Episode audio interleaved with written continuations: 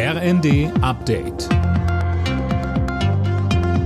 Stündlich neu. Auf den Punkt informiert. Ich bin Silas Quiring. Guten Tag.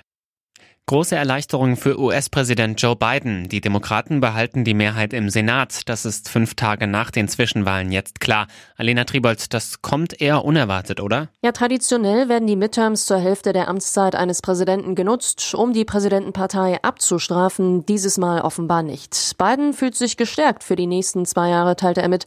Nach dem Sieg der demokratischen Kandidatin im hart umkämpften Bundesstaat Nevada haben die Demokraten genug Sitze für eine Mehrheit, auch wenn das Ergebnis in Georgia Georgia erst nach einer Stichwahl Anfang Dezember feststeht.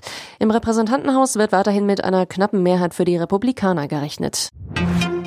Olaf Scholz hat seine mehrtägige Asienreise heute mit einem Besuch in Vietnam begonnen. In Hanoi stehen Gespräche über die Rohstoffsituation und Möglichkeiten in der verarbeitenden Industrie an.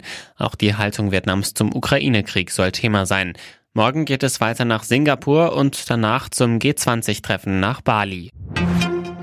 In der Region Cherson haben ukrainische Sicherheitskräfte nach dem Rückzug russischer Truppen mit der Räumung von Minen begonnen. 2000 Sprengsätze sollen dabei schon entschärft worden sein, heißt es vom ukrainischen Präsidenten Zelensky. Gisa Weber berichtet. Die Besatzer sollen außerdem vor ihrer Flucht aus der Region die ganze kritische Infrastruktur zerstört haben, so Zelensky.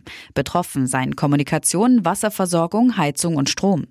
Rund 200 Polizisten sind nach der Rückeroberung nach Cherson entsandt worden. Sie sollen unter anderem anderem die Verbrechen der russischen Besatzer dokumentieren. In Deutschland wird am Volkstrauertag heute den Opfern von Gewalt und Krieg gedacht. In Berlin findet eine zentrale Gedenkveranstaltung statt. Unter anderem spricht Bundespräsident Steinmeier das traditionelle Totengedenken im Bundestag. Alle Nachrichten auf rnd.de